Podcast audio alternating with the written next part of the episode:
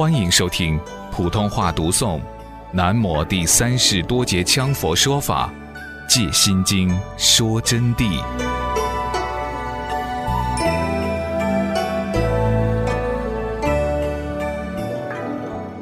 是故空中无色，无受想行识。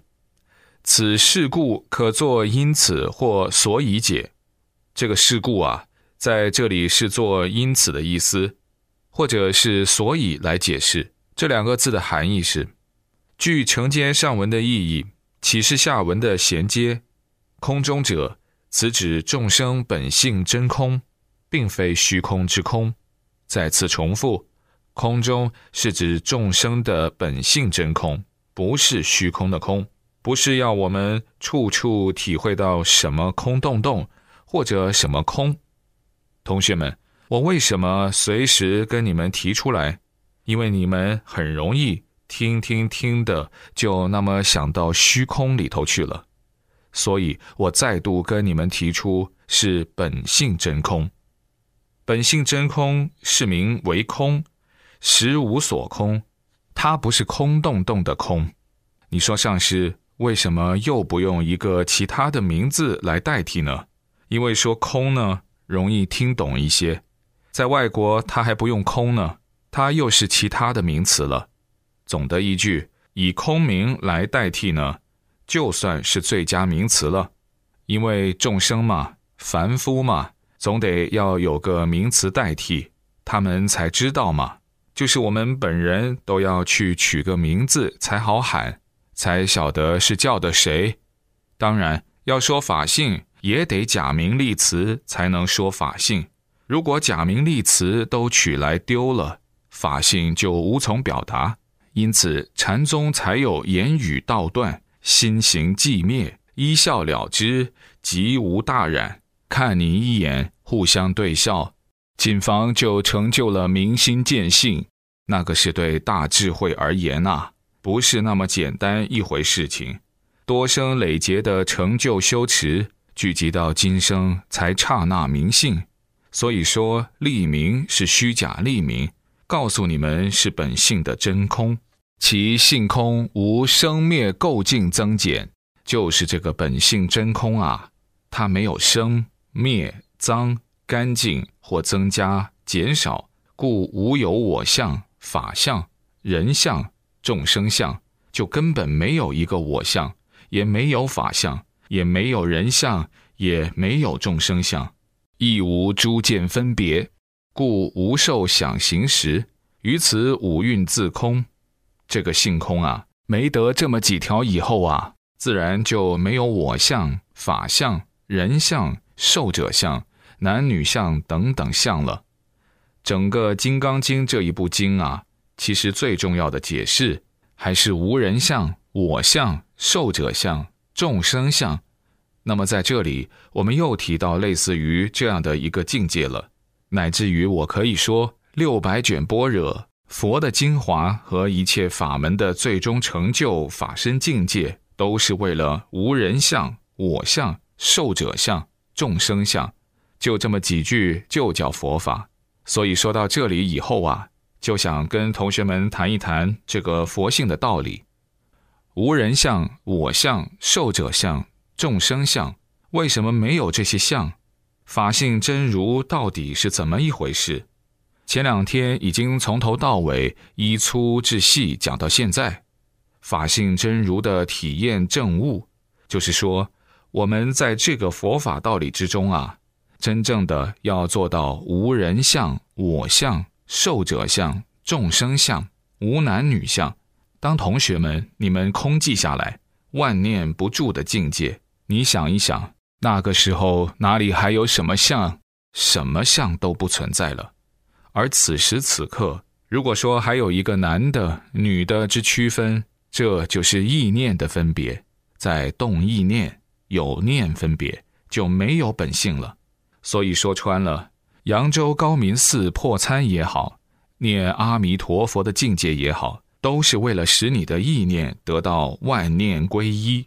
依归无念，于无念之中注入法性真空的境界，注入这种境界，就是你们同学每个人的本来面目。注入这么一种境界，就能够了生脱死。注入这种境界，就是你们自己。当然，无念真空是用功的实体成就，但并不是当体即空的大悟全知启用。这个同学们下来可以好好去实践，但是实践的成功与否，必须还要告诉同学们。如若是实践的不成功的，就证明你们业力还重。要加紧修持，从行持上修，还要加紧修百字明。修百字明，光修是不行的，还要从行为上去修，一条落实一条，去忏自己的罪。福报不够的，还要修福报，上供下施，最好是能修曼达供。这是指真言行者，显教行者。如果说要修忏悔罪，还要修忏悔文。或者是十相忏悔，把自己的错误、缺点讲出来，要讲出来坦白，向你的同学、向你的亲信袒露出来，无私的、真诚的，这样子才能真正得到受用。而要修福报，还得要理长头，并且结合世俗的行为进行修持，这样业障才能消除。因为我们要想得到法性真空的境界。要注入真正无相般若啊，必须要业力消退，般若才会出现的。法虽然是这样跟你们讲，但是业障深重，般若也不会出来的。这是因果的关系。要得到真正的了脱生死，得从行上起步，否则般若自信虽然是天花乱坠跟你们讲，而你们也听得来，好像是懂了，实际上。路隔无边，永远也攀不到，因此世尊才列出了种种修行的方法。当然，无与伦比、至高无上的行持大法之王，就是解脱大手印。说到这里，同学们尤为注意：般若的道理明白以后，还得要进取，就要依法修行。依法修行才是大家真正要做的。那么，已经明白般若理以后。再依法修行，自然业障减轻，乃至远离，一下就会明白。明白了般若自性，就能顿超直入。如果作为密宗行者，据我所知，就可以不修四加行，甚至于其他的一切加行都可以不修，乃至于百字明等等都可以不修。为什么？